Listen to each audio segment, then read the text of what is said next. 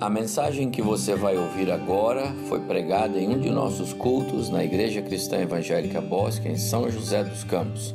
Ouça atentamente e coloque em prática os ensinos bíblicos nela contidos. Se eu não estou enganado, Pastor Evaldo, esse é o 12 culto de aniversário seu que participo aqui na igreja. Fazendo contas rápidas, não é? É, décimo segundo, décimo segundo cultos. Então são 12 anos de convivência com o pastor Evaldo e quase que diariamente com o pastor Abimael. Não fosse o último ano aí, nossa convivência se tornou um pouco mais cibernética, embora o pastor Evaldo e eu nos encontrássemos semanalmente aqui nas gravações dos cultos. Eu tentei me lembrar alguns dos sermões, me lembrei, a maioria dos pregadores nesses últimos 12 anos. Me lembrei do Daniel da Silva, me lembrei do Edson Naves e de alguns outros que passaram por aqui. Me lembrei de alguns sermões também desses últimos anos. Não está não falar a mesma coisa nesse dia, não é? Mas o fato é que dia de aniversário me trouxe à mente um tema muito intenso que é gratidão. O que nós fazemos em dias marcantes como esse na nossa vida? Quando nós experimentamos mais um marco de vitória, porque o dia de aniversário é um dia de vitória. Nós vencemos mais uma etapa, nós sobrevivemos e andamos com o Senhor por mais um período de tempo. Nós cumprimos o chamado que o Senhor tem para nós, cada um de nós na sua vida. Então, dia de aniversário é dia de gratidão. E o Senhor trouxe à minha mente, eu me lembrei de três versículos que eu decorei quando eu era bem pequeno. Eu estava tentando me lembrar aqui se eu era do tamanho da Carol ou do tamanho do João, mas a memória que eu tenho desses versículos é muito remota, porque na igreja presbiteriana do Jardim Augusto, todos os cultos matutinos, a gente tinha então culto matutino, escola bíblica dominical. O último ato de todo culto matutino, e foi assim por 11 anos da minha vida, desde o meu nascimento até os 11 anos de idade, quando eu fiquei lá, nós fazíamos a mesma coisa no culto. Então, já tinha pregação, todo mundo ficava em pé e cantávamos o, o, o hino. Quantas bênçãos dizem quantas são, recebidas da divina mão, vem dizê-las todas de uma vez e verá surpreso quanto Deus já fez. Era essa letra do hinário evangélico com ritual. E aí, enquanto o hino era cantado, famílias que tivessem motivos para agradecer a Deus e quisessem testemunhar publicamente desses motivos iam até a frente da igreja. E quando o hino acabava, cada família dizia em voz alta qual era o seu motivo de gratidão. Então, presenciei isso pelo menos 520 vezes nas minhas contas aqui de domingos e anos de vida que passei naquele lugar. E quando a gente terminava esse ritual, então o pastor dizia assim: vamos recitar a tríplice vontade de Deus. E aí nós líamos, eu queria convidar você para abrir sua Bíblia comigo, na primeira carta de Tessalonicenses, no capítulo 5, primeira carta aos Tessalonicenses, capítulo 5, versículos 16, 17 e 18. Então, se você me perguntar qual o primeiro trecho da Bíblia que eu aprendi, praticamente foi esse aqui, tá? repetidamente. Diz assim: se souber de cor ou estiver lendo, pode me dizer comigo regozijai-vos sempre, orai sem cessar, e em tudo dai graças, porque esta é a vontade de Deus em Cristo Jesus para convosco. Vamos ler juntos? Regozijai-vos sempre, orai sem cessar, e em tudo dai graças. Pode parar aqui. Esse texto é curto, mas da mesma forma que ele é curto, ele é intenso. Vejam comigo regozijai-vos sempre. Não tem uma folga. Ele não diz, regozijai sempre que você estiver alegre. Ou não diz, regozijai nas vezes em que você estiver vontade, tiver vontade de fazer isso. Ele diz, regozijem-se sempre. Nossa, a, segunda, a segunda recomendação aqui é orai sem cessar. Também não tem espaço para intervalo. Sem cessar é sem parar. Sem cessar é sem interrupção sem cessar é me entregar a, a esse hábito continuamente. E por fim, no versículo 18, Paulo diz: em tudo dai graças.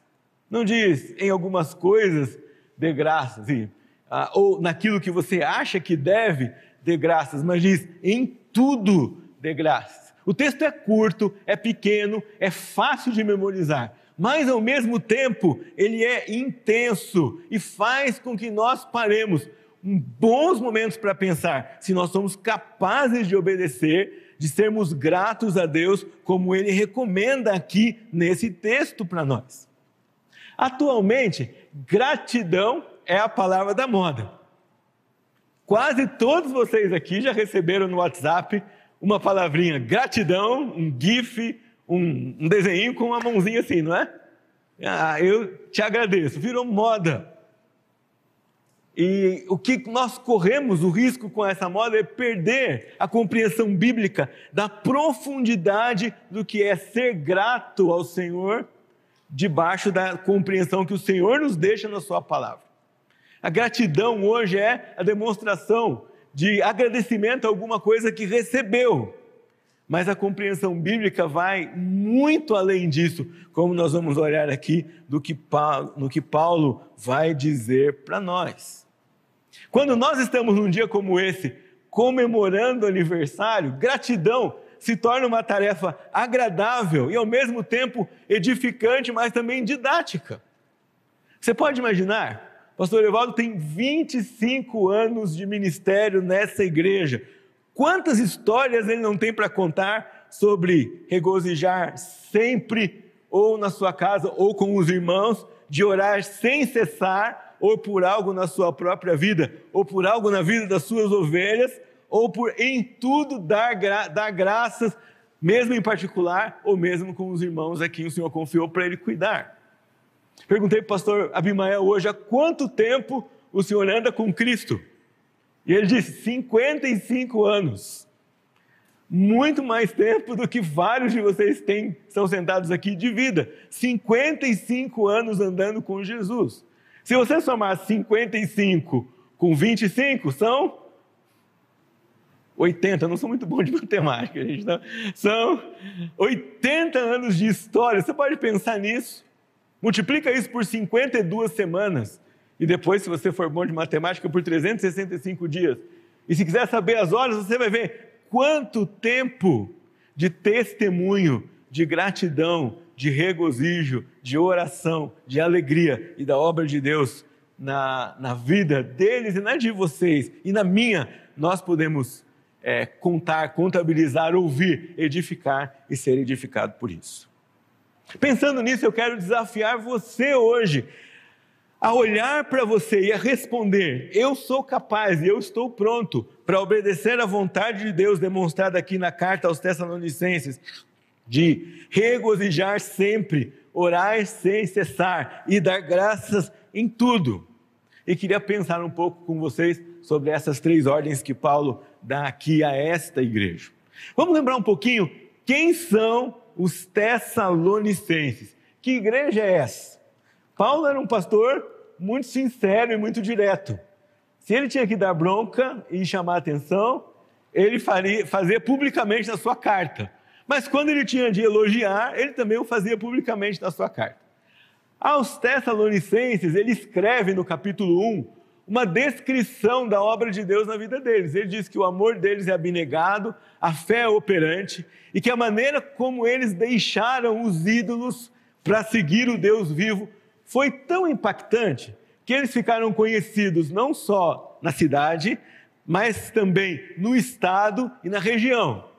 Se fosse nos dias de hoje, Paulo ia dizer: olha, a fé de vocês foi conhecida aqui nessa região, mas foi conhecida também no estado de São Paulo e em toda a região sudeste. Se ouve falar do testemunho de vocês. Ao mesmo tempo, embora essa igreja fosse fervorosa e cumprisse a vontade de Deus e seguisse a Cristo com fidelidade, eles não viviam num contexto favorável ao desenvolvimento dessa fé.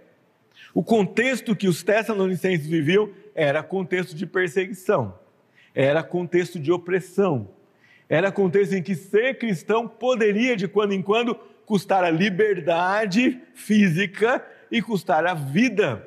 Ah, e, e uma série de outras coisas que poderiam acontecer à família e ao próprio grupo da igreja. Mesmo assim, esses irmãos não arredavam o pé do seu fervor e da sua espiritualidade.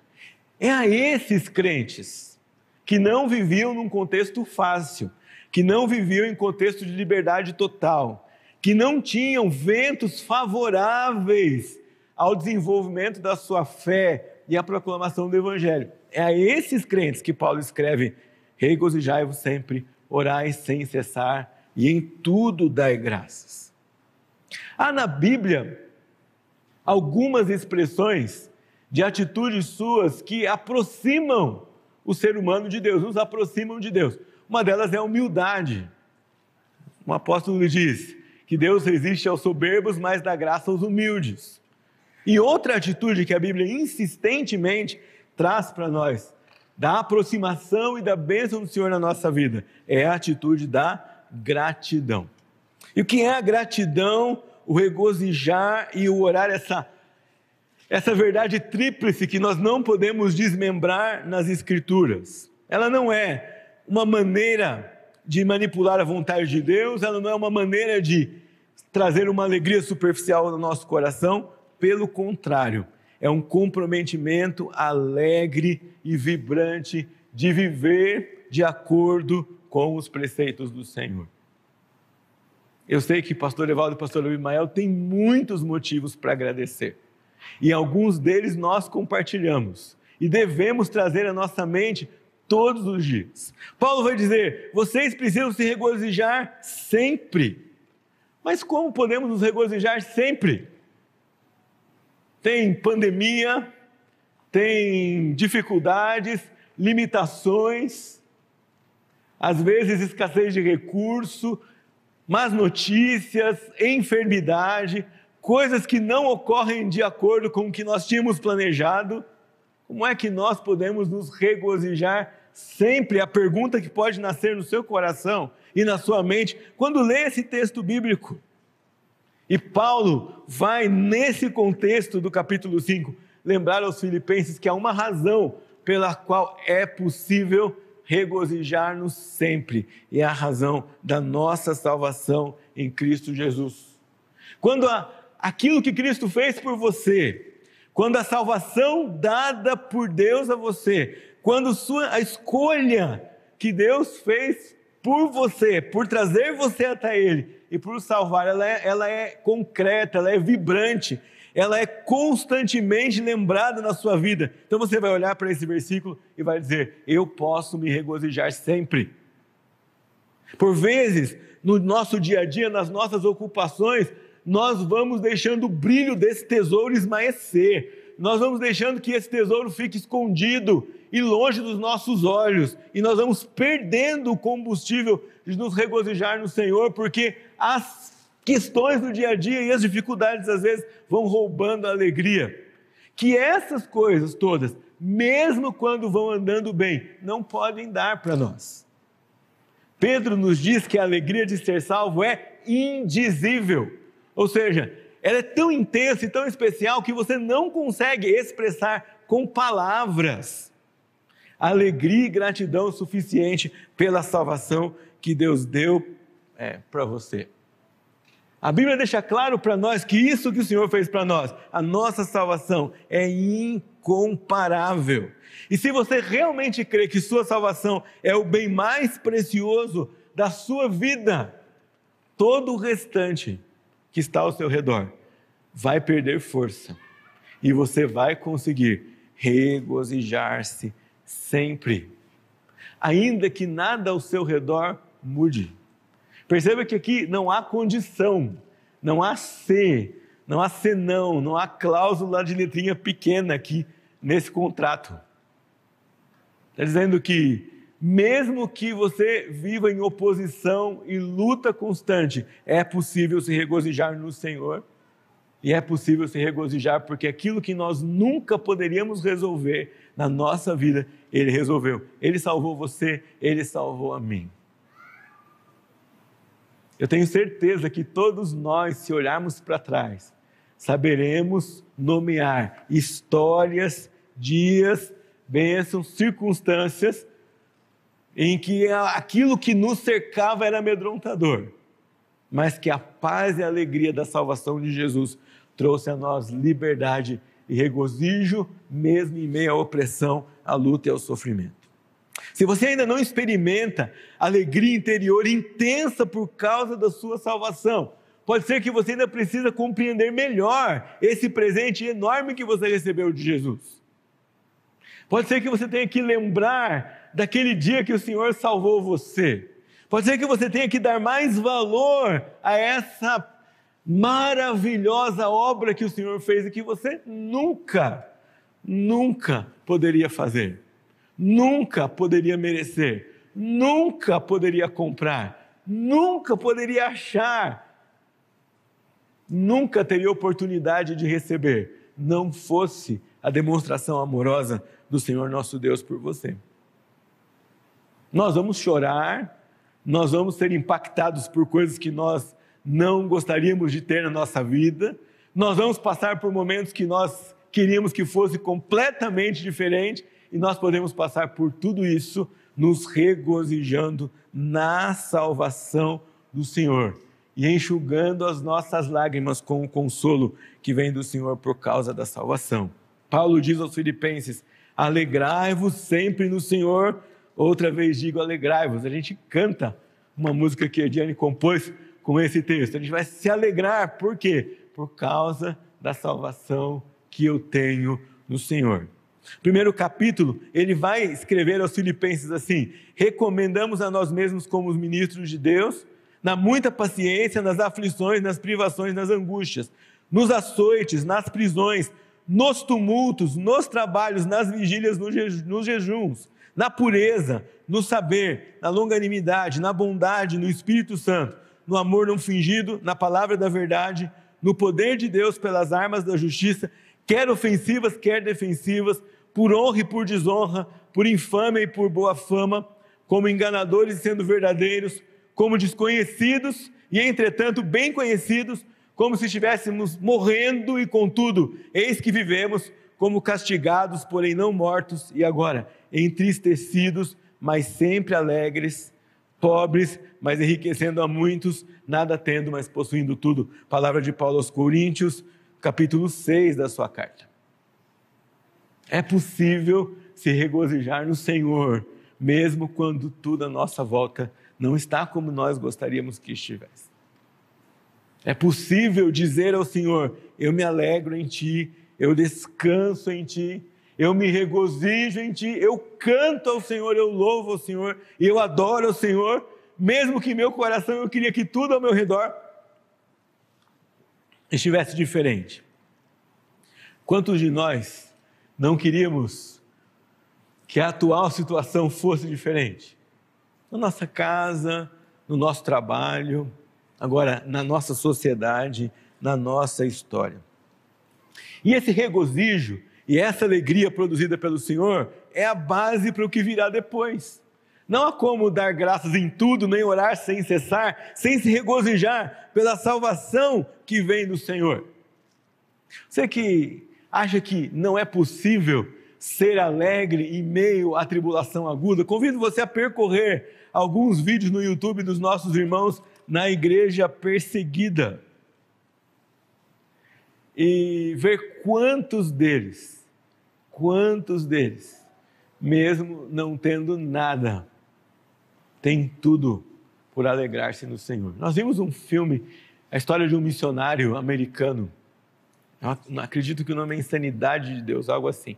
E ele percorreu países perseguidos. E ele conta uma história que quando chegou na China, um país que sofre perseguição, contou aos irmãos ali perseguição que os irmãos sofriam na Somália. Então aqueles irmãos da China resolveram acordar uma hora mais cedo, uma hora mais cedo na sua rotina para orar pelos irmãos em perseguição na Somália. Você pensa assim, puxa, não acordar uma hora mais cedo para orar para que Deus os livrasse da própria perseguição no país, mas se regozijaram se alegraram em poder orar por irmãos que sofriam de igual modo em outro lugar do, no mundo. Você já experimenta essa alegria? Você pode olhar para trás e dizer: Eu posso me alegrar no Senhor por tudo que Ele fez por mim. Você se lembra o dia que Deus alcançou você? Eu me lembro. Eu tinha oito anos de idade no culto infantil. Minha professora Grace mora no Acre, eu estive lá pela, com o evento da editora e quase a gente se encontrou. Queria dizer para ela, foi a senhora que me levou a Cristo há não muito tempo atrás. Mas eu tinha oito anos de idade e a história que a professora contava era um milagre para Samuelito. E aquele dia ela disse: Você quer entregar sua vida para Jesus? Nós éramos quatro ou cinco crianças na sala e eu entreguei minha vida para Jesus. Pastor, você acha que uma criança de oito anos entendia o que fez? Entendia, sabe por quê? No domingo seguinte, ela fez apelo de novo. E eu tinha uma prima lá na igreja junto de mim, e ela me cutucou o cotovelo e falou: Você não vai levantar a mão? E eu falei para ela assim: Não, eu não preciso, porque semana passada eu já fiz. Então não preciso fazer de novo. Eu já estou salvo. Entende? Você lembra desse dia? Quando o Senhor salvou você? Não foi mérito seu, né? Não era porque eu era uma criança que entendia mais do que as outras, foi porque aquele dia o Senhor resolveu que queria me salvar. E eu tenho muitos motivos para agradecer e para me regozijar nele. Quantas histórias de salvação o ministério esconde? Eu costumo dizer que pastores são bibliotecas.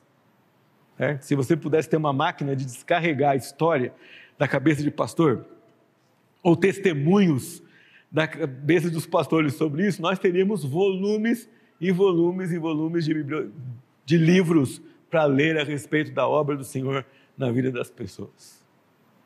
Regozijar-se no Senhor. Não só no que Deus fez na sua vida, mas também na salvação que Deus fez ao redor dos outros. Olha ao redor daqui onde você está agora.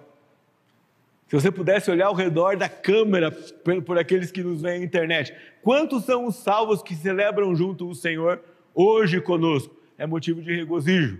Nos regozijamos por mais um ano dos nossos queridos irmãos. Motivo de regozijo, aniversário deles, mas alegria nossa também pelo que Deus tem feito na vida deles. Mas é impossível ser e desfrutar de regozijo constante sem oração. Regozijar-se sempre só é possível com orar sem cessar. A comunicação com, ininterrupta com Deus possibilita o equilíbrio entre a nossa riqueza espiritual e a nossa pobreza material. E meu irmão, não se engane.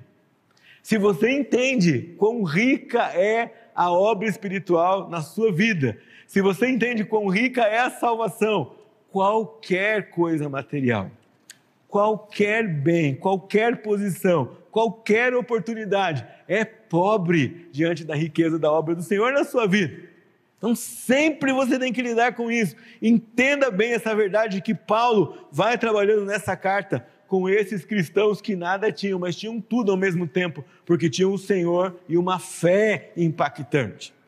Aquele que vive cuidando mais do que tem ou do que não tem, e menos de sua vida com o Senhor, vai nutrindo pobreza no seu coração.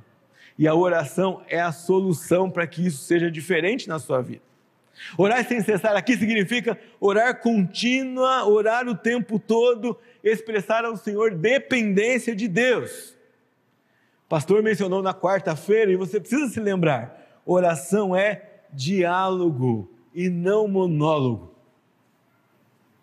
Acho que muitos de vocês aprenderam que enquanto você ora, você fala com Deus, e depois Deus fala com você enquanto você vai ler as Escrituras. Mas se oração é diálogo, não pode ser só eu falando com o Senhor. Se oração é um momento em que eu converso com o Senhor, eu preciso silenciar o meu coração e a minha alma e os meus pensamentos para ouvir aquilo que o Senhor nos tem a dizer. O problema é que a pressa, muitas vezes, torna os nossos momentos de oração instantâneos muito rápidos, pontuais. É como se você estivesse conversando com alguém e chega o pastor e fala: Pastor, o que o senhor acha disso, disso, disso? E vai embora. Quando ele vai falar comigo, eu já desapareci. Orar sem cessar é não orar com essa pressa, é orar com a possibilidade e atitude de parar constantemente diante do Senhor e ouvir aquilo que Ele tem a dizer para nós. Algumas vezes nós estamos tão ocupados, não tão ocupados externamente. Você pode às vezes estar descansando numa rede lá na sua casa, mas você está ocupado internamente, você está tão agitado internamente, que você não cura essa sua agitação com oração sem cessar. Enquanto a gente ora sem cessar, todo o tempo, a gente desocupa as nossas mãos, os nossos ouvidos para ouvir aquilo que o Senhor tem para dizer a nós. E só é possível ficar é, com regozijo constante aquele que ora constantemente. Quanto tempo de oração você dedica a Deus? Algumas vezes esse versículo vira desculpa para não orar. Né? E aí, meu irmão, você pergunta, o pastor pergunta, e aí, irmão, quanto tempo você dedica a Deus de oração por dia? O irmão diz assim: ah, pastor, eu dedico muito tempo porque eu oro sem cessar. Isso é quase igual dizer assim: eu não tenho orado muito, pastor, durante todo esse tempo.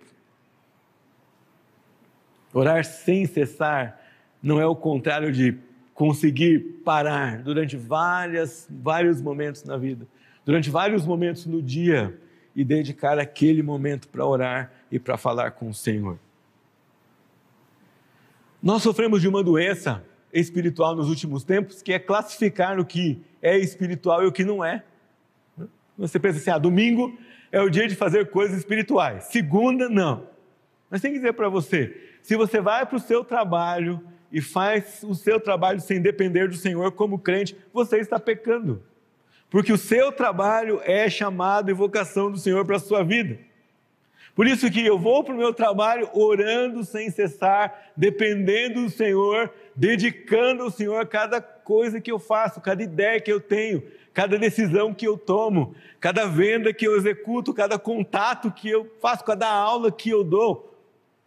Orar sempre, orar sem cessar, é depender continuamente do Senhor nas pequenas coisas. Cada tarefa de matemática que você tem que fazer, cada serviço de casa que tem de ser executado, seja na limpeza, guardar uma roupa, tudo isso precisa ser feito na dependência do Senhor. Na vida do crente, tudo isso, todas essas são horas, momentos e atitudes que interessam ao nosso Deus. Não tem só um segundo da sua vida que o Senhor quer ser deixado de fora. Ele quer trabalhar todo o tempo, orar sem cessar. Paulo era um pastor que orava sem cessar. E uma das coisas que os pastores fazem é orar sem cessar pelas suas ovelhas. Se você tem dúvida disso, olha aqui.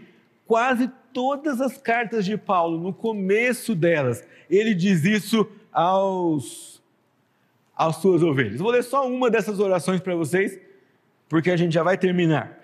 Capítulo 1, Colossenses 1, 9. Por esta razão, também nós, os líderes, os pastores, desde o dia em que o ouvimos, não cessamos de orar por vós. Se você não sabe algum motivo para orar pelo seu irmão, abre sua Bíblia na carta de Colossenses 1:9. Aqui você vai encontrar pelo menos dois ou três motivos que você pode orar por qualquer irmão da igreja. Olha só. Paulo orava sem cessar, pedindo que aqueles irmãos trans, transbordassem de pleno conhecimento da vontade de Deus em toda sabedoria e entendimento espiritual, vivessem de modo digno do Senhor, frutificando em toda boa obra, crescendo no pleno conhecimento de Deus, sendo fortalecido com todo o poder, segundo a força da sua glória, dando graças a Deus Pai por cada um deles. Imagina isso. Uma coisa que os pastores fazem é orar sem cessar pelas suas ovelhas. Quanto tempo de oração você também pode dedicar. Orar sem cessar, não só por você, mas por aqueles que estão à sua volta. E por último, regozijando-se sempre e orando sem cessar, Paulo diz aos seus, às suas ovelhas: em tudo dai graça. Sei que o pastor Abimael e o pastor Evaldo já experimentaram também algum versículo que sempre as pessoas perguntam para a gente algo sobre ele, é esse daqui. Pastor, como é que é aí no grego? Em tudo. O que significa mesmo? Irmão, significa em tudo. Não é? Ou seja, significa em todo o tempo, em todas as circunstâncias. Mas de quando em quando alguém lê esse versículo e parece que ele não acredita que realmente é em tudo que eu devo dar graças. Mas será possível? Será que eu consigo? Será que é lógico? Parece que não faz sentido dar graças em todas as coisas. Mas faz na perspectiva de Deus. Comentarista desse texto Hendricks diz o seguinte: nenhuma combinação de acontecimentos pode ser taxada como totalmente mal por um cristão que crê num Deus que constantemente superintende sua vida e faz com que todas as coisas cooperem para o bem daqueles que o amam. Já pensou nisso?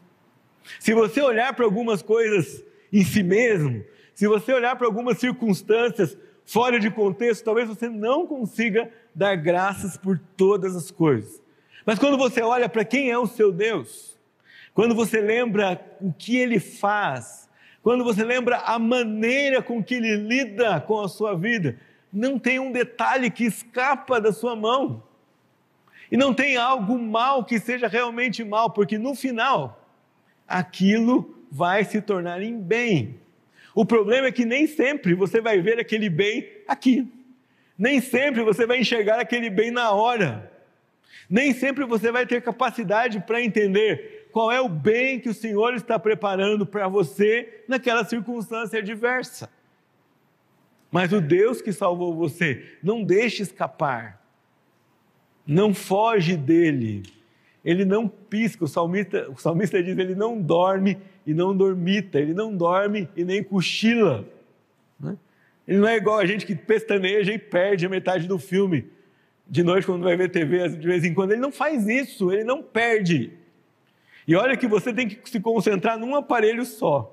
Ele está se concentrando, o pastor falou na última quarta, em um bilhão de crentes ao mesmo tempo.